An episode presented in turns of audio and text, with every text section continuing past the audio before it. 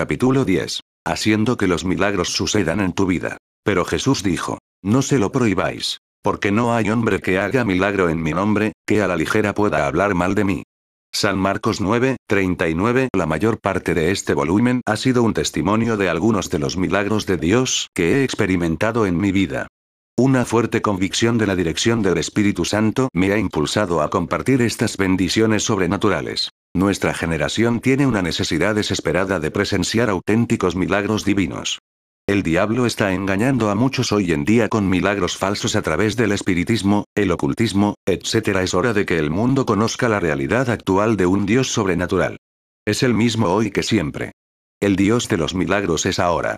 Sin embargo, uno no necesariamente puede modelar los milagros en su propia vida según los que ha visto en la vida de otra persona. Dios trata con cada uno de nosotros individualmente. No conocemos a la mente omnipotente en cuanto a por qué y cómo elige realizar ciertos milagros en la vida de las personas. Una doctrina de milagros no puede basarse en un testimonio.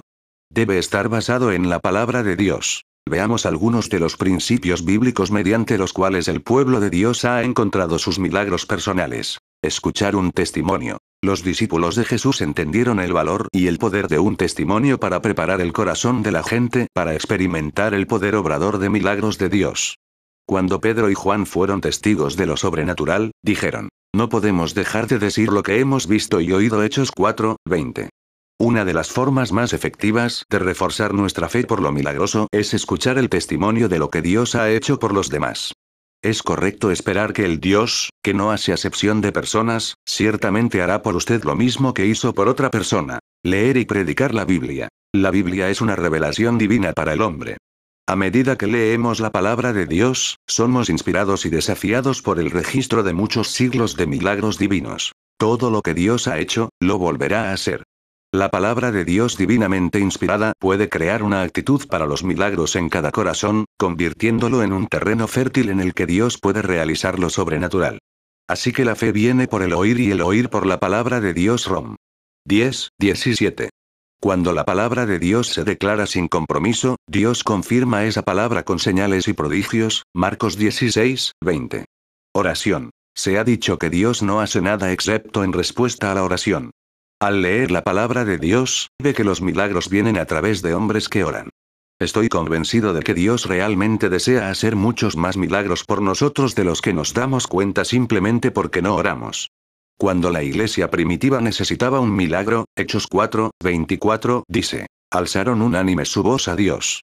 Hechos 4, 31 da el resultado. Y cuando hubieron orado, tembló el lugar donde estaban reunidos. Y fueron todos llenos del Espíritu Santo, y hablaban la palabra de Dios con denuedo.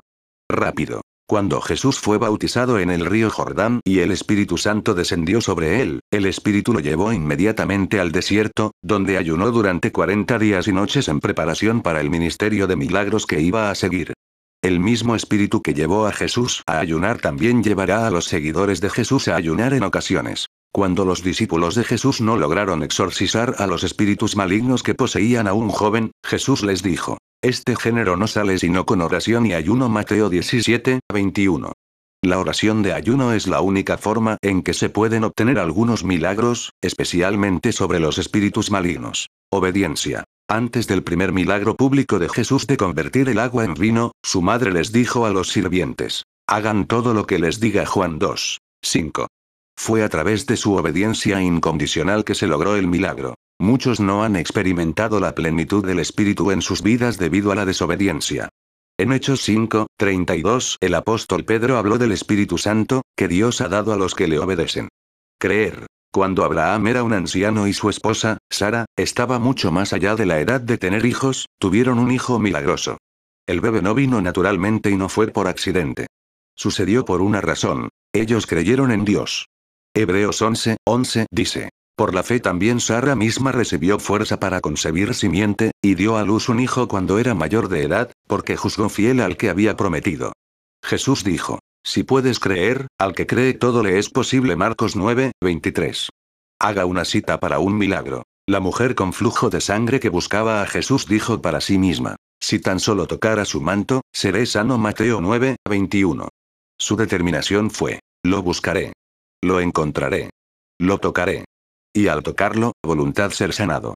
Hizo una cita para un milagro, y no se decepcionó. Si haces una cita para un milagro con la misma determinación expectante, tampoco te decepcionarás. En Jesucristo los milagros son ahora.